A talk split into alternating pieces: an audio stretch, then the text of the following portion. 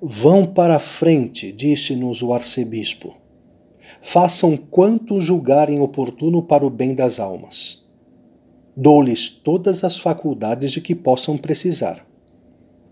Falem com a Marquesa Barolo, talvez ela lhes possa facilitar um local mais cômodo. Mas digam-me uma coisa: esses meninos não poderiam ir às suas próprias paróquias? Eu então respondi ao arcebispo: na maioria são rapazes de fora e passam em Turim somente uma parte do ano. Não sabem sequer a que paróquia pertencem. Muitos deles são maltrapilhos, falam dialetos difíceis. Por isso, pouco entendem e pouco são entendidos pelos outros. Alguns já são crescidinhos e também por isso não se atrevem a juntar-se aos pequenos nos encontros de catequese. Então, respondeu o arcebispo, é preciso mesmo um lugar à parte, destinado a eles. Vão, pois, eu os abençoo e ao projeto também. Venham tranquilamente procurar-me, farei sempre o que puder para ajudá-los. Foi-se então falar com a Marquesa Barolo, e como até agosto do ano seguinte o pequeno hospital de sua propriedade não seria aberto, a caridosa senhora concordou que transformássemos em capela dois amplos aposentos destinados às salas de estar dos padres do refúgio, quando para lá mudassem. Para ir, pois, ao novo oratório, passava-se onde está agora a porta do hospital e pela pequena viela que separa a obra do Cotolengo do citado edifício, chegava-se até a atual residência dos padres, e pela escada interna subia-se ao terceiro andar.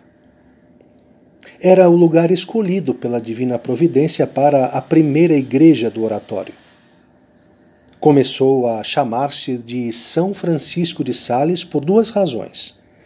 Primeira, porque a Marquesa Barolo tinha a intenção de fundar uma congregação de sacerdotes sob esse título.